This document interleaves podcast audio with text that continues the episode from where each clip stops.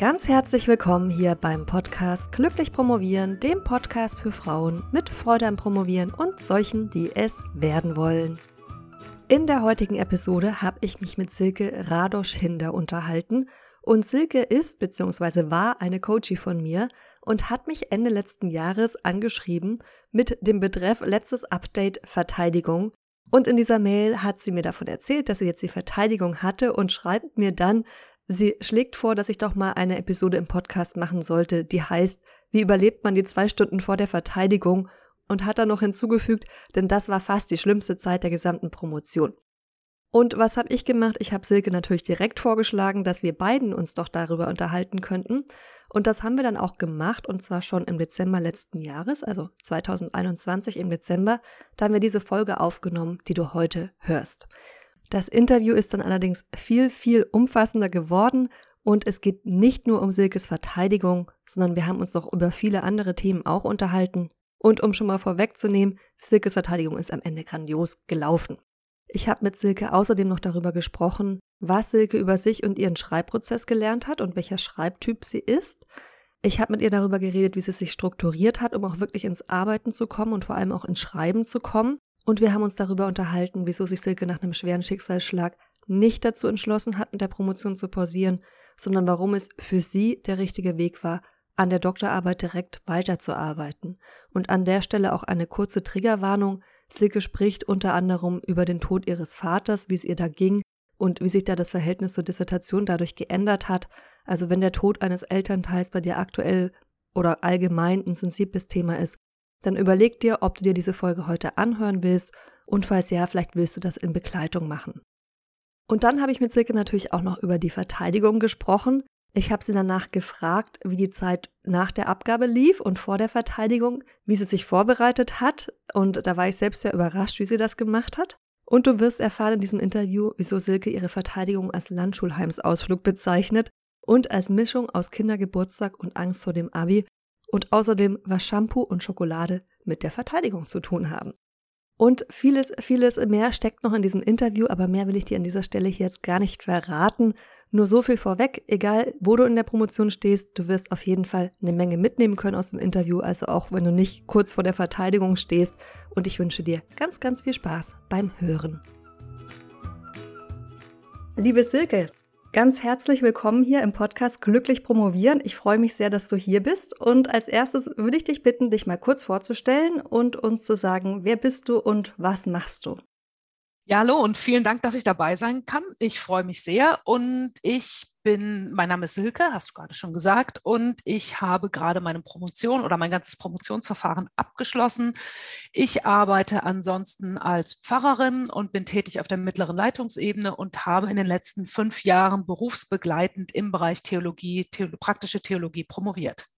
Prima, dann wir, hast du mir schon das Promotionsfach genannt und bist mir vorweggekommen. Aber was mich auch interessieren würde, Möchtest du uns ganz kurz dein Thema erklären? Ich weiß, es ist nicht so einfach und zwar wirklich für Fachfremde und vielleicht auch Leute, die nicht von der Uni sind, also wirklich so, dass es jeder verstehen kann.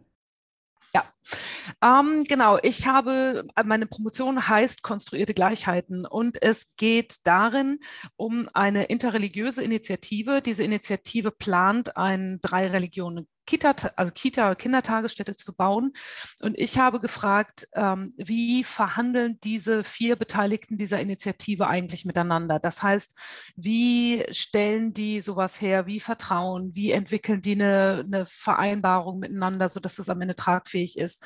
Mit anderen Worten, in, hat mich die Frage interessiert, weil wir ganz viel darüber wissen, wie Leute in interreligiösen Bezügen sein sollten. Also sie sollten respektvoll und tolerant und alles Mögliche sein. Aber ich wollte wissen, wie tun Sie es denn konkret? Also wie laufen die Gespräche ab? Was für spezielle Kommunikationsstrategien haben die Beteiligten? Und das war meine Einzelfallstudie, die ich dazu gemacht habe. Und ich weiß, das ist auch eine schwierige Frage, aber wenn du es auf ein Ergebnis runterbrechen solltest, was könntest du da nennen? Ja, meine Frage war, wie verhandeln die oder wie interagieren die miteinander? Und die Antwort darauf ist, indem sie ein sehr enges Beziehungsgewebe miteinander herstellen, also wirklich Beziehungen knüpfen und dadurch eine Konstruktion machen, die ich mit die ich bezeichnen würde als politische Freundschaft. Das heißt, eine Freundschaft, die sich auch in der Öffentlichkeit bewähren muss, die aber ganz eng auch aufeinander bezogen ist. Mhm, spannend, ja. Sehr interessant. Jetzt bist du ja Pfarrerin, hast du uns gerade verraten. Was war denn deine Motivation zu promovieren? Ich glaube, promovierte Pfarrerin ist jetzt nicht so der Usus. Hm, da gab es ganz bestimmt verschiedene Motivationen. Also äh, zum einen so von meinem biografischen Hintergrund war das immer was, was mich grundsätzlich interessiert hat. Ich hatte auch schon mal das Angebot, direkt nach meinem Studium, nach meinem Studienabschluss zu promovieren. Das war noch nicht die richtige Zeit, aber ich hatte da Lust zu, also ganz persönlich. Und ich bin die erste aus meiner Familie, die promoviert. Das war auch so ein bisschen der Reiz zu sagen, doch, doch, das geht, das kann man. Ähm, und jetzt war einfach auch die Gelegenheit, so ein spannendes Thema. Ich war an dieser Initiative, bin ich mit beteiligt und diese Initiative nochmal wissenschaftlich so zu beleuchten. Das war einfach super spannend, eine super Gelegenheit. Das heißt, die Motivation war, nochmal wirklich in die Wissenschaft eintauchen zu können und Praxis und Wissenschaft miteinander zu verweben. Das war, genau, ich glaube, das zusammen mit den biografischen Hintergründen. Mhm, und rein aus Neugier, bringt dir der Titel jetzt auch irgendwie was? Abgesehen davon, was du alles gelernt hast während der Promotion? Also, das passt jetzt sehr zu deinem, zu deinem Podcast. Ich bin jetzt also glücklich, weil ich ja glücklich promoviert habe. Nee, das ähm, ist, das ist erstmal hat es mir gebracht, mich über fünf Jahre in so ein Thema einzuarbeiten. Und für dieses Thema hat es ganz viel gebracht, dass ich diese Arbeit geschrieben habe. Das ist total wichtig gewesen. Mir persönlich wird es auch ganz viel sicherlich an Einzelstellen bringen, aber ich habe das jetzt nicht gemacht, um das und das spezifische Berufsziel zu erreichen. Das war nicht meine Motivation. Ich glaube, dass es jetzt nochmal mehr andere Türen vielleicht eröffnen kann, das wird man sehen, aber das war nicht so sehr die Motivation, sondern zu sagen, ich gucke, ob ich das machen kann und ob ich das schaffe und dann geht es weiter. Sehr schön. Ja, es sind ja auch gute Voraussetzungen für eine glückliche Promotion zu sagen, du hast das Interesse am Thema, am Ergebnis, an dem, was rauskommt und interessierst dich dafür und möchtest da mal ein paar Jahre eintauchen. Ne? Mhm, genau. Und ich habe die super Gelegenheit gehabt, dass mir ähm, vor allem mein Chef und Mentor ganz extrem den Rücken freigehalten hat und gesagt hat, mach das. Ich glaube, das ist eine gute Sache, das würde dir gut tun, das wäre ein gutes Projekt. Und es hat mich, glaube ich, an vielen Stellen, obwohl das ähm, paradox klingt, von einem Burnout bewahrt. Ähm, Nochmal so ganz in ein anderes Thema eintauchen zu können und da wirklich dran arbeiten zu können, das war eine super Erfahrung. Mhm, ja, auch total spannend. Und super mit deinem Chef. Also ich, ich kenne auch Promovierende, die ihrem Chef, ihrer Chefin noch nicht mal sagen, dass sie promovieren, weil das nicht gut ankommen würde. Also hast du da auch wirklich eine Glückssituation gehabt. Gerade wenn es externe Promotionen sind, ne, außerhalb der Uni. Ja, ja, nee, war super. Jetzt haben wir uns ja recht am Ende deiner Promotionszeit kennengelernt, im Sommer 2020. Erzähl doch mal bitte kurz, in welcher Situation du dich befunden hast, als du dich an mich gewendet hast. Ähm, vielleicht vorab sozusagen, wie ich überhaupt auf die Idee gekommen bin, dass ich mich an dich wenden könnte. Das war, dass ich angefangen habe, im Januar 2020 habe ich eine Vereinbarung, oder schon im Herbst 2019 habe ich eine Vereinbarung mit meiner Doktormutter und mit meinem Mentor, mit meinem Chef quasi getroffen und gesagt, okay, Ende 2020 steht mein Manuskript. Also die Überarbeitung kann dann noch passieren, aber alle Texte sind bis dahin geschrieben. Und das war klar, dass in diesem Jahr dann in 2020 alle Weichen so auf, jetzt geht es wirklich losgestellt sind. Also jetzt muss ich einfach schreiben, einen Text produzieren und so weiter. In dieser Phase war das ganz schön ähm, aufwendig und dann habe ich geguckt, welche Hilfsmittel, welche Tools, welche Möglichkeiten gibt es eigentlich, die irgendwie mich dabei unterstützen können. Und früher oder später ähm, kommt man auf deinen Podcast. Also das ist, glaube ich, wenn man da so ein bisschen die Augen oder Ohren offen hat, kommt man da früher oder später drauf. Und dann habe ich ziemlich viel gehört. Und ähm, das lief dann auch alles ganz gut. Also ich war wirklich, würde ich mal sagen, super in der Spur und war so ähm, gut im Zeitfenster und war äh, hochmotiviert, das alles fertig zu machen. Und dann ähm, ja, es ist jetzt ein bisschen ähm, schwierig, genau, aber dann kam im Sommer 2020, ähm, ist völlig unerwartet und plötzlich mein Vater verstorben. Und äh, es hat viel auch mit meinem Promotionsprojekt zu tun gehabt und hat mich überhaupt völlig aus der Bahn geworfen. So äh, einfach bis heute unsagbar schmerzhaft und ähm, ja, traurig. Und in der Situation war für mich dann so das Moment, aber zu sagen, ich möchte jetzt nicht auch die, also ich möchte an der Promotion dennoch weitermachen können und gleichzeitig mir aber zugestehen, dass das jetzt äh, für meine persönliche, für die Situation gerade auch ein absoluter Ausnahmezustand ist. Und dann habe ich irgendwie auf deiner Website, glaube ich, gesucht oder gelesen, auch so für Ausnahmesituationen in der Promotion. Und dann war das für mich ein ganz wichtiger Schritt zu sagen, das ist jetzt ein Ausnahmezustand und ich darf den auch als solchen benennen. Und jetzt ist ein guter Zeitpunkt, mir von außen Hilfe zu holen, zu sagen, ähm, es ist gut, wenn jemand von außen nochmal drauf guckt und sagt, okay, so ist die Situation und wir gucken jetzt, wie es weitergeht in dem, in der Situation, in der spezifischen Situation, in der ich bin. Auf jeden Fall, ja, stimme ich dir voll zu, auch wenn man nicht erst an so einem Punkt kommen muss, um sich Hilfe zu holen. Das kann man auch gerne schon vorher machen. Mich würde interessieren, in dieser Situation, als dein Vater verstorben ist, du dich entschieden hast, trotzdem jetzt mit der Promotion nicht zu pausieren, sondern weiterzumachen, hat sich da irgendwie auch dein Verhältnis zur Promotion selbst verändert, zu der Funktion, die die Promotion in deinem Leben hatte? Wow, große Frage. Ähm, die Promotion hat eine ganz große Rolle in meinem Leben gespielt. Das war, also wenn ich das ein bisschen pathetisch beschreiben darf, diese Promotion äh, ist so ein bisschen eine Liebesgeschichte und ich. Also oh. ich bin oh. ganz oft an meinem Schreibtisch gesessen und habe echt morgens irgendwie in der Stabi gedacht, die, weißt du, so dann sage ich so, hallo, meine Liebe, da bin ich wieder und schön, hast du schon wieder auf mich gewartet. Oh. Also so, das war wirklich eine ganz gute Geschichte und ich habe selten Momente gehabt, wo ich so gedacht habe, boah, ich will das Ding jetzt irgendwie nur noch in die Ecke oder nur noch fertig haben oder wie auch immer, sondern das war, das ist ein Stück schon auch, ja, wirklich da viel dran gearbeitet, viel Herzblut steckt da drin. Und das war so und es hat mir ganz oft viel Struktur gegeben, weil wenn ich so andere Sachen hatte, die ich gar nicht gerne gemacht habe, dann habe ich immer gedacht, okay, dann arbeite ich jetzt mal wieder eine Stunde an der Promotion, dann ging es mir auch meistens besser. Ich, also ich glaube, das ist untypisch für viele Promotionsvorgänge, aber bei mir ähm, war das ganz oft so, dass mir das wirklich mein auch viel so an, an Sinnstiftung erstmal gegeben hat. Und dann war so der Moment nach diesem, nach dem Tod meines Vaters, dass ich gar nicht sagen kann, ich wollte jetzt nicht mehr weitermachen, sondern mir hat schlicht die Kraft gefehlt, weil das so ein einschneidendes Erlebnis war und so ein, ein kräfteraubendes Erlebnis gewesen ist, dass ich einfach so die, mir die Kraft, mich da wieder dran zu setzen, gefehlt hat.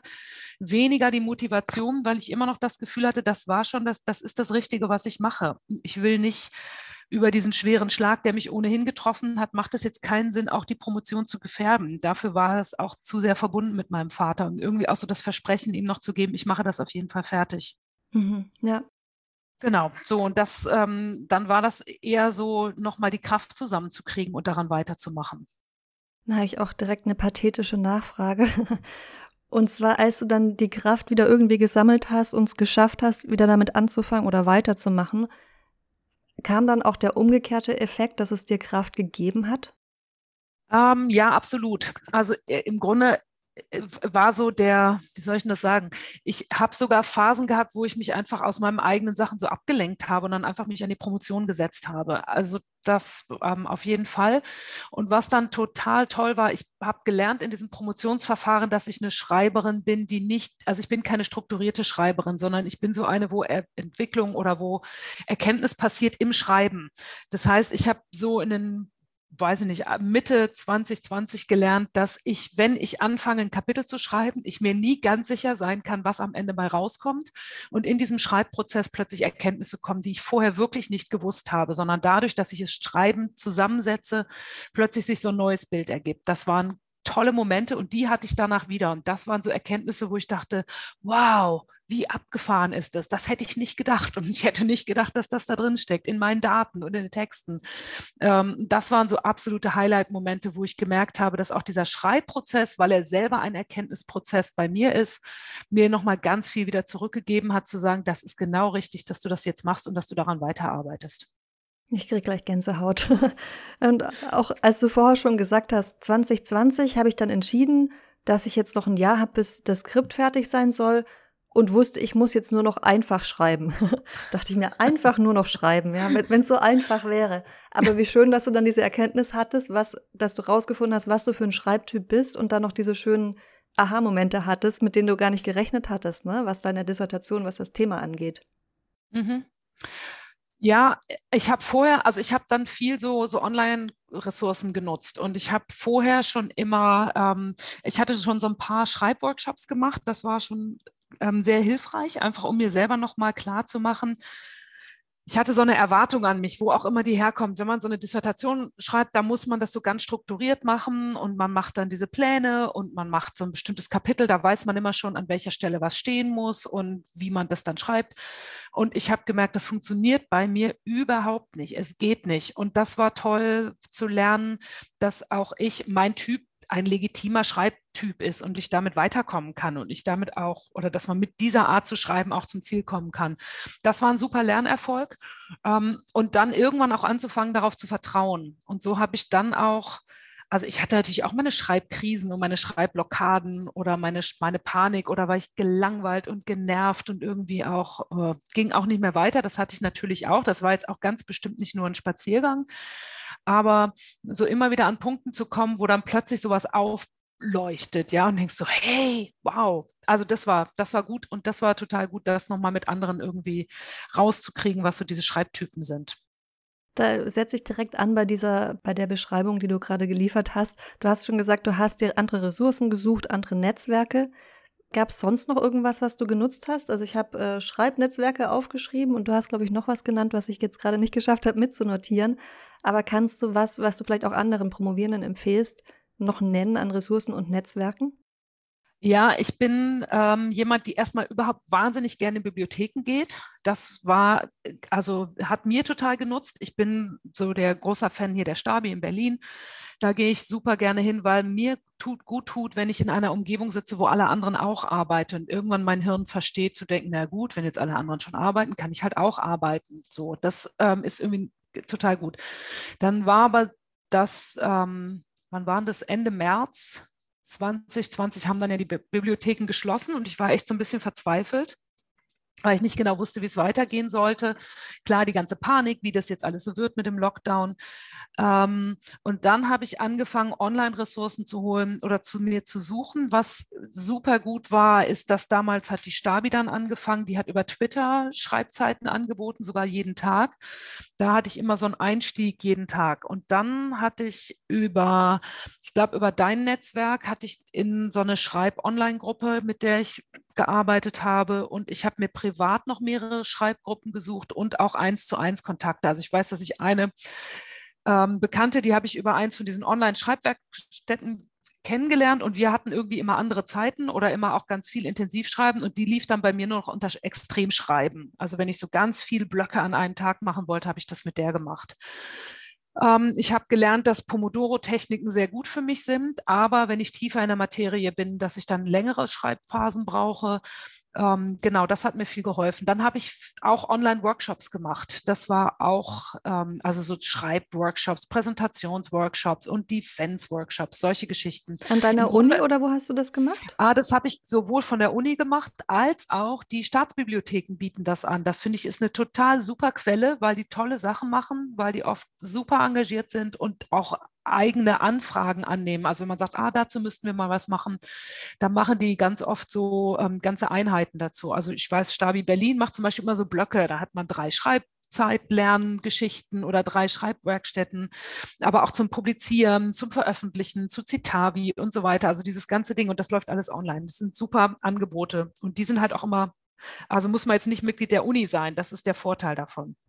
Ich bin gerade total beeindruckt, wie du dich dann wirklich auch selbst strukturiert hast und gesagt hast, ich schaffe mir jetzt ein System, was für mich funktioniert, damit ich eben nicht in diese Falle rutsche.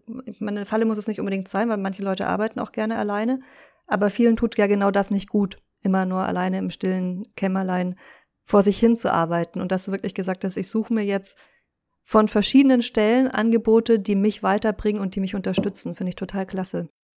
Naja, das war äh, auch eine Entscheidung, glaube ich, Anfang des Jahres zu wissen, ich habe jetzt genau dieses Jahr Zeit und jetzt muss hier tatsächlich ja nur noch das Schreiben, aber es muss halt auch passieren, also nur noch in Anführungsstrichen, aber es muss eben passieren. Und dann habe ich auch so ein bisschen diese Hemmungen, also so eine Schamhemmung abgelegt und gesagt, ich mache jetzt einfach alles, auch wenn es peinlich ist, ist egal. Alles, was mir gut tut, mache ich jetzt einfach. Ähm, und da bin ich so ein bisschen freier geworden in diesem, okay, wenn mir diese, diese Twitter-Schreibzeit gut tut und mein Gehirn mir sagt, okay, jemand sagt dir arbeite, ich arbeite, das ist vielleicht ein bisschen sehr schlicht, aber wenn es hilft, hilft es. Und das war eine, Struktur, einfach zu sagen, was hilft, hilft, los geht's. Das sehe ich genauso und ich finde auch, es sollte nichts peinlich sein. Ich habe das manchmal wenn Leute sich an mir wenden, an mich wenden und sagen, ich würde gerne ein Coaching mit dir machen, wie läuft das ab? Und dann sage ich ja, und dann machen wir Ziele aus und dann schauen wir, ob du die erreicht hast und sage, du fragst dann auch nach, das ist ja so dumm, dass ich das brauche, dass ich mir das nicht selbst geben mhm. kann. Ne? Mhm. Ich finde das überhaupt nicht dumm und ich finde das auch überhaupt nicht peinlich, sondern ich finde, das ist eine der größten Herausforderungen bei der Dissertation und dann zu sagen, okay, dann suche ich mir eben jemanden, der oder die mich dabei unterstützt, ist genau das Richtige. Mhm. Ja, Lass uns noch mal kurz einen Schritt zurückgehen und noch mal in den Sommer 2020 zurückkehren. Als es dir überhaupt nicht gut ging, als du mich aufgesucht hast. Wie hast du es denn dann geschafft, wieder Schwung in die Dis zu bekommen? Und gab es da vielleicht auch so einen, so einen Wendepunkt oder was du sagst, okay, ab dann ging es wieder bergauf?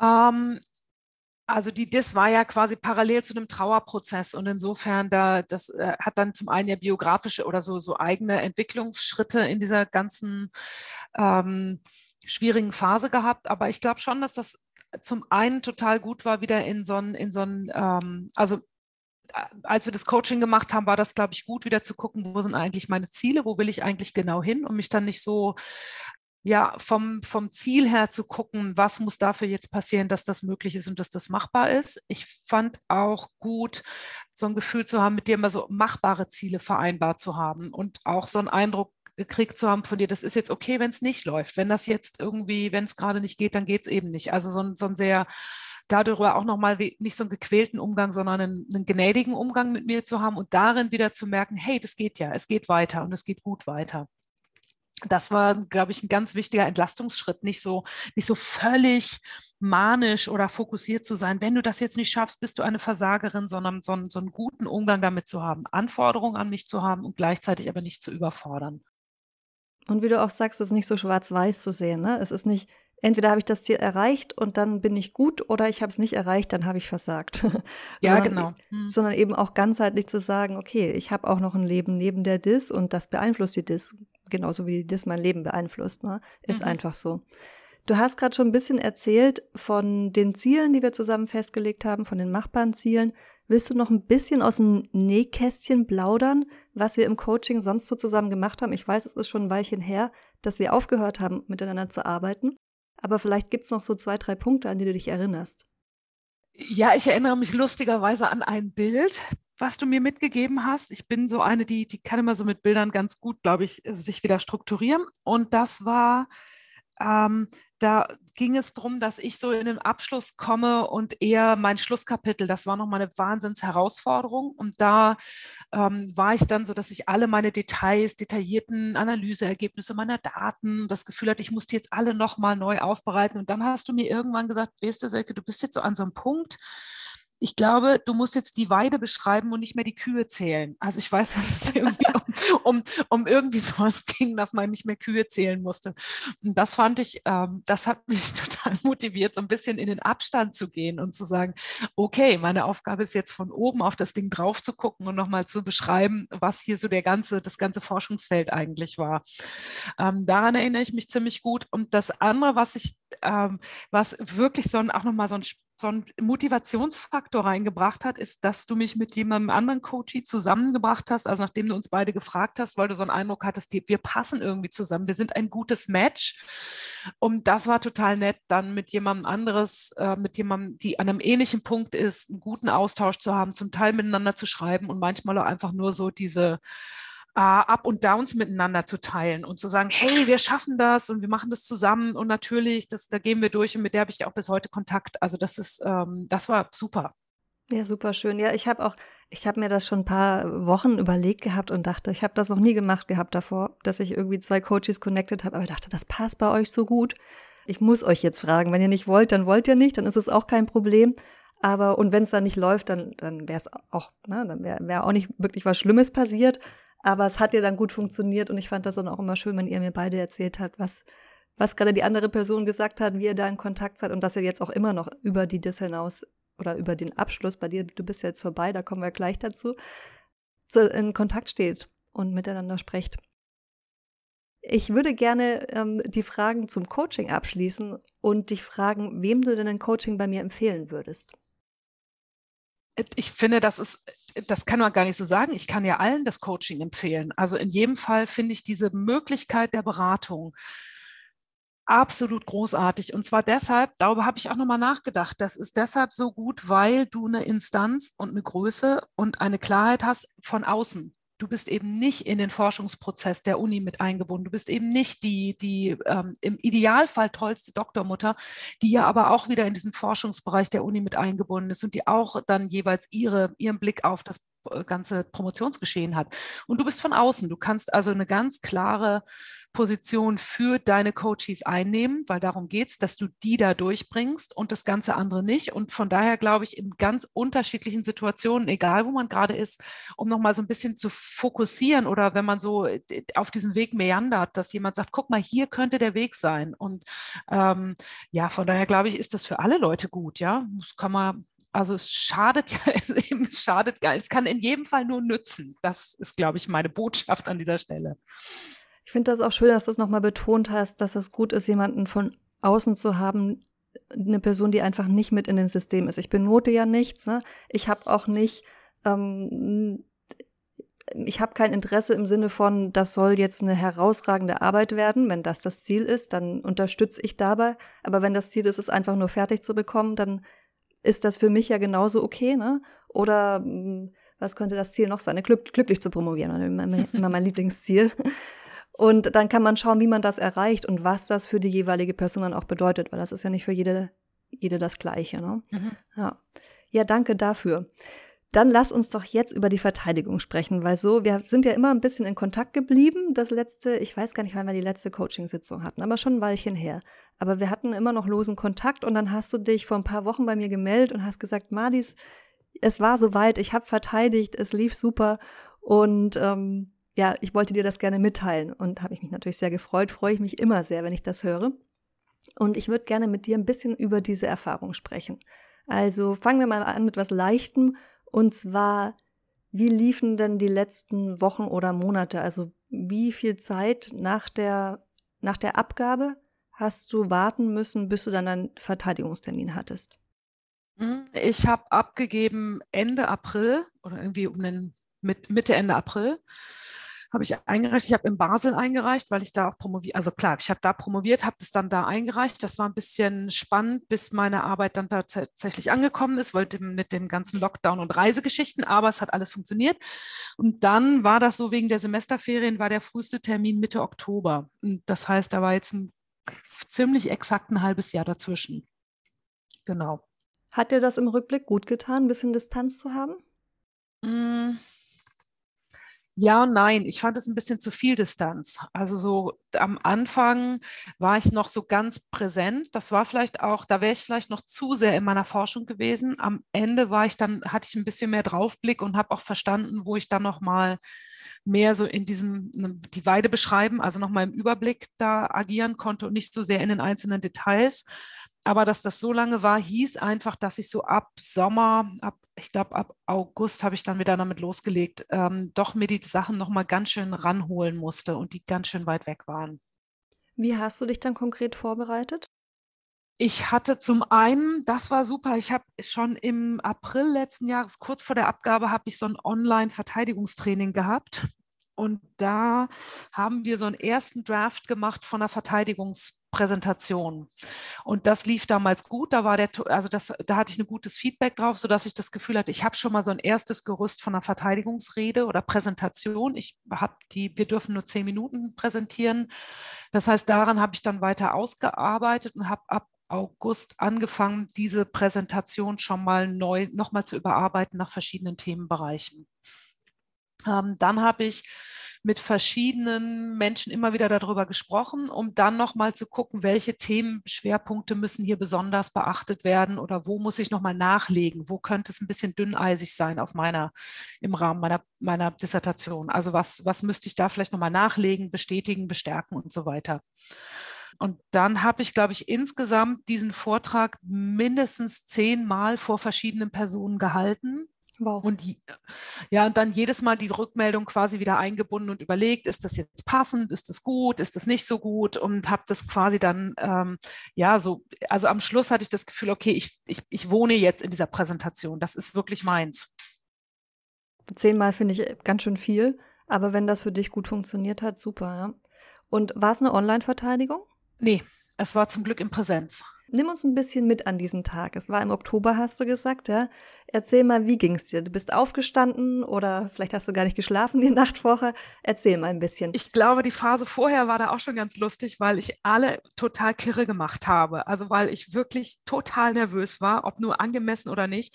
Ich hatte keine Ahnung. Ich hatte nur Hoffnung, dass die gut war, meine, meine Dissertation, aber ich hatte keine Ahnung, weil man in Basel die Gutachten erst nach der Verteidigung kriegt, also auch nicht weiß, wo die Kritikpunkte hätten sein können. Das heißt, da habe ich so ein bisschen getappt. Ähm, ich war wahnsinnig nervös und habe immer quasi permanent irgendwie gedacht, ich muss jetzt was machen und habe dann auch immer mal wieder gelesen oder einzelne Textblöcke geschrieben, mir überlegt, fantasiert, welche Fragen muss, könnten wohl kommen und habe alle damit ähm, wahnsinnig gemacht. Dann war das so, dass ähm, ich dann auch mit meiner Familie zusammen nach Basel gefahren bin. Das war also so ein bisschen wie so ein Landschulheim-Ausflug. Und ähm, das heißt, ich hatte Dien Mittwochs hatte ich Verteidigung und Dienstags sind wir dahin gefahren. Ähm, davor gab es noch so ein bisschen Corona-Gedöns, kann man überhaupt fahren, müsste irgendjemand noch in Quarantäne und so weiter, aber das hat alles zum Glück geklappt. Und ich erinnere mich noch, dass ich an dem Dienstagmorgen, bevor wir ganz früh in den Zug gefahren, eingestiegen sind, das war so ein Moment von so, jetzt geht's los. Da hatte ich noch so eine Tasse Kaffee mit Hannah Arendt drauf. Ich habe viel über Hannah Arendt geschrieben, dachte, super, vorm Abfahren noch mal einen Kaffee mit Hannah Arendt. Ähm, das waren so ganz schöne Momente. Und ich hatte so eine Mischung aus ähm, Kindergeburtstag, also Freude vom Kindergeburtstag und Angst Angst vom Abi, weil ich so, also ich habe diesen Tag wirklich zelebriert, auch im Vorfeld. Ja, ich habe mir vorher einen Friseurtermin geben lassen und ich habe mir überlegt, was für ein Shampoo ich mitnehme und so diese ganzen Geschichten, weil ich gedacht habe, alles, was mir da jetzt gut tut, mache ich und wenn ich finde, dieses Shampoo gut tut mir gut, dann nehme ich das halt. Oder wenn ich finde, ähm, ich weiß nicht, diese Schokolade, die wird mir wahnsinnig helfen, dann ist die jetzt dabei. Also alles mir so zu gönnen, das ist so der Kindergeburtstag-Aspekt. Ich, ich fiebere auf diesen Tag hin. Ich habe schon einen Monat vorher gewusst, was ich anziehe, ja, und habe das so extra zelebriert mit den Klamotten. Mm, und klar, natürlich diese Angst vorm Abi, weil es war einfach, es ist einer der wichtigsten Tage in meinem Leben gewesen. So ist das. Habe ich mir dann auch gegönnt, zu sagen, alle anderen verstehen das nicht, das macht nichts. Für mich ist es wahnsinnig wichtig. Dann sind ganz viele Leute von mir mitgefahren. Also es durften 17 Leute oder 15 Leute in diesem Raum sein wegen Corona. Und ich glaube, von denen habe ich irgendwie 10 oder 12 Leute schon gestellt, so die einfach von mir, von mir waren, um mich da zu unterstützen. Das würde mich interessieren. Ich wollte niemanden dabei haben. Ah. Finde ich total spannend, das zu hören, dass es bei dir anders war. Warum wolltest du so viele Leute mit im Raum haben, die dich kennen? Also zum einen waren die drei, mit denen ich in dieser interreligiösen Initiative bin, die waren dabei, die haben angeboten, haben gesagt, hey, wir kommen. Dann habe ich gesagt, super, ihr, also wenn ihr kommt, ist das quasi schon für mich die innere Bestätigung meiner These der politischen Freundschaft. Ihr seid öffentlich an meiner Seite, ihr wollt, dass ich das mache und ihr wollt, dass ich das gut mache. Und das, diesen Schwung, den nehme ich schon mal gleich mit. Schöner Gedanke, ja so, das war, ja, das war irgendwie, also auch so, ja, es war auch politisch irgendwie groß, ja, dass die dann dabei sitzen. Ähm, dann hatte ich eine Freundin, eine sehr, sehr gute Freundin, mit der ich diesen ganzen Promotionsgang, die auch da mit äh, meiner, bei meiner Doktormutter auch promoviert, die quasi alle auf und ab mit mir durchgemacht hat, die jetzt auch gesagt hat, ich bin natürlich auch bei diesem Schritt dabei. Meine Familie war dabei, die hat gesagt, ey, du hast so viel dazu gemacht, wir wollen jetzt auch gucken, wie du glänzt. Das war so tatsächlich, die haben gesagt, du machst das toll, da wollen wir doch dabei sein. Ähm, und ich hatte noch meine beste Freundin dabei, die dann tatsächlich auch noch irgendwie wahnsinnig dramatisch fast nicht hätte kommen können, die es dann doch geschafft hat. Und die war so eine, die gesagt hat, als ich dann völlig durchgeknallt bin an dem Vormittag beim Frühstück und wirklich, also man hat gemerkt, alle reden nur noch Stuss, weil ich so nervös bin. Die hat dann gesagt, so Silke, du gehst jetzt mal. Du nimmst jetzt einfach deine Sachen, wir gehen jetzt raus, ich darf, kann bei dir sein oder auch nicht, ist egal, wir gehen jetzt einfach mal raus und dann guckst du mal, was dir gut tut. Aber wenn du hier in der Wohnung bleibst, das ist nicht gut. Ähm, die da so ein bisschen die Regie übernommen hat. Das war total wichtig. Und die war dann auch dabei. Und das, mir hat das, also die Leute dabei zu haben, war super. Ich dachte erst, ich hätte die in meinem Rücken, aber ich habe sie dann alle gesehen von der Sitzordnung. Und dann immer in freundliche Gesichter zu gucken, war einfach toll.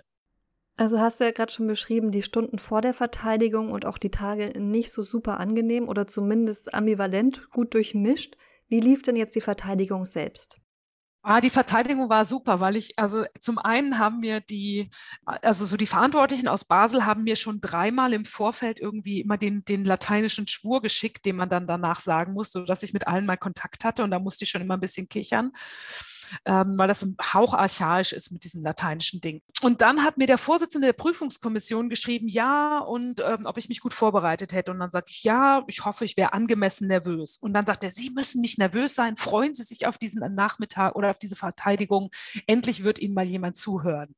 Und dann musste ich wirklich lachen. Ja. Und dann habe ich gedacht, okay, guter Tipp.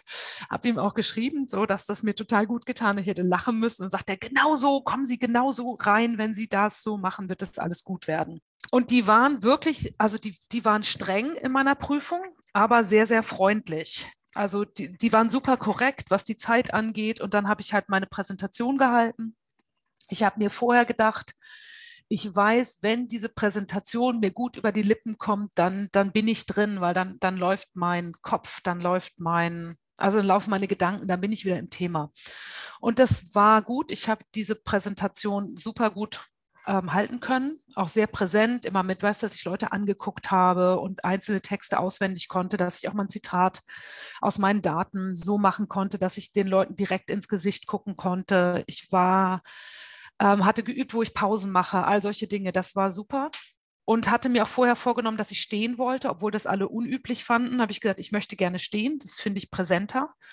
Äh, dann habe ich mich danach wieder hingesetzt und dann kamen so die Fragen und wie so oft erinnert man sich ja nicht mehr an viel. Also da müssen viel mehr Fragen gewesen sein, als ich jetzt gehabt habe. Und da habe ich gemerkt, ich werde immer lockerer. Also am Schluss ging es auch so ein bisschen, die Fragen miteinander ins Gespräch zu bringen. Also es ist tatsächlich gelungen, dass es irgendwann ein Gespräch geworden ist obwohl auch echt Hardcore-Fragen kamen. Eine hatte ich keine Ahnung, was ich antworten soll. Ich habe die Frage nicht verstanden. Da habe ich nochmal nachgefragt, habe die Frage immer noch nicht verstanden. Und dann habe ich mich an deine ganzen Podcasts erinnert und gedacht, ja, dann ist das jetzt so. Dann red jetzt irgendwas, was dir gerade so assoziativ einfällt und sag, ich habe daraus das und das verstanden. Deshalb antworte ich jetzt so und so. Mhm. Und das war so offensichtlich souverän genug. Also ich muss, es muss sehr souverän gewesen sein. So. Ich habe auch gekonnt, ähm, meinem Zweitgutachter, der hat mich was gefragt und ich fand mich total falsch verstanden und ihm zu sagen, nee, das ist jetzt wirklich ein Missverständnis, das muss man so und so verstehen, das habe ich da und da auch geschrieben. Ja, insofern war das, glaube ich, alles sehr, ähm, lief es toll. Hört sich auf jeden Fall so an. Und wenn du dich dabei auch noch gut gefühlt hast, ich kann mir gut vorstellen, dass dir deine Erfahrung als Pfarrerin wahrscheinlich auch zugute gekommen ist na, zumindest öffentlich zu reden oder auch im, im Kontext mit Leuten so reden zu können, dass, äh, dass die irgendwie mitgehen können mit meinen Gedanken und mit meinen Fragestellungen und auch so ein bisschen die Bälle so hin, zu, hin und her zu spielen, dass Leute mal ein bisschen kichern konnten. Das ging auch. Ich habe ja unter anderem übers Lachen geschrieben und dann war das eine super, super Gelegenheit, da nochmal so ein bisschen mitzuspielen. Und wie hast du dich danach gefeiert? Ah, danach, das war toll. Da sind wir, haben zwei, ähm, auch zwei Promovendinnen meiner Doktormutter. Übrigens an dieser Stelle meine Doktormutter auch ein herzliches Dank. Die hat das nämlich großartig mich da durchgebracht und begleitet. Ähm, und das war dann noch so ein Abschluss, dass wir in der, in der Fakultät noch so einen kleinen Sekt erst getrunken haben mit allen, die dabei waren. Und am Abend, wir hatten eine Ferienwohnung gemietet und dann hatten wir da nochmal wie so eine große Party mit ähm, leckerem Essen und alle irgendwie konnten nochmal so zusammen sein in dieser Konstellation. Also es war super. Und ab dann meinte meine Doktormutter, jetzt musst du dich mindestens zwei Monate am Stück feiern, bis es irgendwann ankommt. Das dauert nämlich. Und hat sich dann irgendwas verändert oder war es dann einfach, jetzt ist es vorbei? Tolle Frage. Ich meine, man lebt so lange auf diesen Tag hin und dann plötzlich ist es so und dann versteht man das irgendwie gar nicht. Ja? Das Gehirn kann das noch gar nicht so einsortieren und hat noch nicht verstanden, dass es jetzt wirklich vorbei ist. Ähm, das hat gedauert. Aber was sich verändert hat, ist so ein Gefühl von, mh, hm, das habe ich jetzt geschafft, dann werde ich andere Sachen doch auch schaffen. Also es hat irgendwie so eine innere Klarheit oder Souveränität gebracht, zu denken, hey, das kannst du und ich lasse mir jetzt kein X für ein U verkaufen. So insgesamt. Ähm, die Erleichterung ist natürlich auch da, das merke ich auch in der, in der Gesamtgeschichte, aber es ist auch echt eine Trauer da, weil ich wirklich Spaß hatte an diesem Projekt und es wirklich traurig finde, dass es jetzt vorbei ist. Du darfst ja, das sage ich immer gerne, du darfst ja weiter wissenschaftlich arbeiten. Die ja. Dissertation muss ja nicht das letzte wissenschaftliche Projekt in deinem Leben gewesen sein. Das stimmt, ja. Aber jetzt erstmal so, dieses Projekt ist jetzt erstmal an der Stelle durch mit all dem Auf und Ab und so. Das ist auch, äh, also ich habe so gedacht, ich versuche mir jetzt auch zu gönnen, dass es sowohl die große Freude als auch so ein bisschen der traurige Abschied, also ein bisschen, bisschen trauriger Abschied ist. Wehmut, ich glaube, das ist das gute Wort, Wehmut. Mhm, ja. Ich habe eine Frage an dich notiert im Vorab schon und ich glaube, inzwischen weiß ich die Antwort, aber ich stelle sie dir trotzdem. Hättest du promoviert, wenn du gewusst hättest, was dich erwartet? Ah, ja, dann hätte ich wahrscheinlich sogar noch viel motivierter promoviert. Also ich glaube, ha, das ist eigentlich eine tolle Frage. Ja, ich hätte natürlich promoviert, aber ich hätte manchmal gerne gewusst, dass ich, da, dass es tatsächlich so viel Entwicklung meiner selbst da drin gibt. Also dass ich die, diejenige, die ich vor fünf Jahren war in diesem Promotionsprozess, ich heute nicht mehr bin. Und das total Spaß gemacht hat, die eigene Entwicklung darin auch zu sehen. Und das hätte ich vielleicht auch vorher gerne gewusst, dass sowas passiert. Aber das kann man ja vorher nicht ahnen. Aber das war gut. Bin ich voll bei dir. Ich habe sogar mal einen Artikel, einen Gastartikel veröffentlicht zum Thema Persönlichkeitsentwicklung und Dissertation schreiben und wie die beiden Themen zusammenhängen. Es gibt, so, es gibt so einen ganz schönen Spruch aus dem Marathon und der heißt, wenn du laufen willst, lauf eine Meile, wenn du eine andere Welt sehen willst, lauf einen Marathon. Und ich finde, es ist so ähnlich. Ja? Wenn du schreiben willst, schreib eine Seite. Wenn du eine neue Welt kennenlernen willst, schreib eine Dissertation. So, das war, ähm, so hat sich sehr bewahrheitet. Ja. Du hast schon vorher viele schöne Erlebnisse genannt, aber gibt es so einen Promotionserlebnis, wo du sagst, das ist das, wo ich am liebsten daran zurückdenke, das war mein schönstes Promotionserlebnis? Du meinst jetzt auf dieser Reise der Promotion quasi? Ja, von Anfang bis Ende. Ähm, das sind zwei Sachen. Das eine ganz bestimmt die Verteidigung. Das war wirklich auch ein Fest. Ähm, und dann hatte ich die Möglichkeit, eine Studienreise nach Oman zu einem interreligiösen also ich hatte einen Vortrag auf so einer interreligiösen Workshop, Quatschkonferenz und das war spektakulär großartig und über die Uni ermöglicht. Und das ähm, ist auf jeden Fall das absolute Highlight, so als Ereignis und darüber hinaus einfach die Leute, die ich da in diesem ganzen Prozess kennengelernt habe. Das, ähm, ja, ist, ist auf jeden Fall reiht sich das ein, so in dieses Jahr, das war eine wahnsinnig großartige Zeit, von der ich bis heute oder die jetzt auch noch, von der ich weiter zehren werde. Ach, ich bin hier die ganze Zeit mit am Lächeln und Grinsen und freue mich mit mit dir. Da du ja eine schöne Promotionszeit hattest, freue ich mich umso mehr über meine letzte Frage. Hast du Tipps für eine glückliche Promotion an alle Promovenden, die noch mittendrin stecken, die vielleicht gerade erst angefangen haben oder noch am Überlegen sind? Was sind deine Tipps, Silkes Tipps für eine glückliche Promotion? Ja, also ich meine, auf jeden Fall deinen Podcast hören. Der hat schon deutlich was ausgelöst bei mir. Ähm, das hat richtig viel gebracht. Und ähm, ich glaube, dieses Moment, ich, ich weiß nicht, ich habe wirklich nicht das Problem mit dem mit so einem ganz heftigen Prokrastinieren gehabt. Ich weiß nicht, wie das ist, aber wenn das so, wenn man da nicht so dran ist, einfach dann auch gnädig mit sich sein zu können, ja, und insgesamt so zu sagen, okay, ich äh, die, diesen Prozess sich da, das ist ja manchmal auch ein quälender Prozess, aber sich irgendwie auch zu gönnen, zu sagen, okay, ich tue jetzt alles, damit es mir gut geht in dieser Promotion und das das muss keine Quälerei sein und ich mache alles drumherum. Man kommt nicht drumherum, dass man die Sachen schreiben muss, erarbeiten und schreiben muss. Aber alles, was mir da drin gut tut, ob das Sport ist, ob das die Musik hören oder morgen wieder nicht Musik hören, ob das ist mit anderen zu schreiben oder alleine zu schreiben, ob das ist, ich hole mir Unterstützung von außen oder nee, ich mache jetzt, ich weiß, wie es, ich gehe meinen eigenen Weg da ganz drin. Ähm, aber ich glaube, dass äh, ja einfach mit sich da drin auch zu sagen, du, du schaffst das, du hast da deinen guten Weg drin, du wirst da hinkommen. Ja, gnädig zu sein, finde ich, finde ich ein sehr schönes Schlusswort und sich Gutes zu tun. Und wenn das dann, wenn das bedeutet, das Lieblingsshampoo einzupacken, wenn man zur Verteidigung fährt. Ja, genau. Vielen Dank für das schöne Interview, Silke. Ja, danke für die Fragen und danke für die Möglichkeit. Wow, was für ein schönes und berührendes Interview war das. Ich hoffe, dass du genauso ein schönes Erlebnis hattest beim Hören, wie es mir ging, als ich das Interview geführt habe und als ich es jetzt geschnitten habe. Und falls auch du gerade in einer Situation bist, in der du dir Unterstützung bei der Doktorarbeit wünscht und natürlich auch dann, wenn deine Situation jetzt nicht so extrem ist, wie das war, als Silke sich an mich gewendet hat, dann informier dich gerne über mein Coaching-Angebot. Das kannst du direkt auf meiner Webseite machen. Das ist promotionsheldin.de slash coaching. Und hier noch eine kleine Neuigkeit. Seit März gibt es eine neue Form des Intensivcoachings, die ich anbiete. Die habe ich bisher noch nicht so im Angebot gehabt und bei der ich dich drei Monate lang ganz eng begleite. Und gerade wenn du dir jetzt im Moment eine intensive Begleitung wünschen solltest, dann schau dir dieses Angebot unbedingt an, egal ob das jetzt der Fall ist, weil deine Dissertation nach langer Pause wieder startest oder vielleicht, weil du einen sehr, sehr eng getakteten Zeitplan hast und einfach jemanden brauchst, der regelmäßige Check-ins mit dir macht und das für dich hilfreich wäre. Oder vielleicht auch, weil du schon im Endspurt bist und jemanden brauchst, der dafür sorgt, dass dir die Buße nicht ausgeht.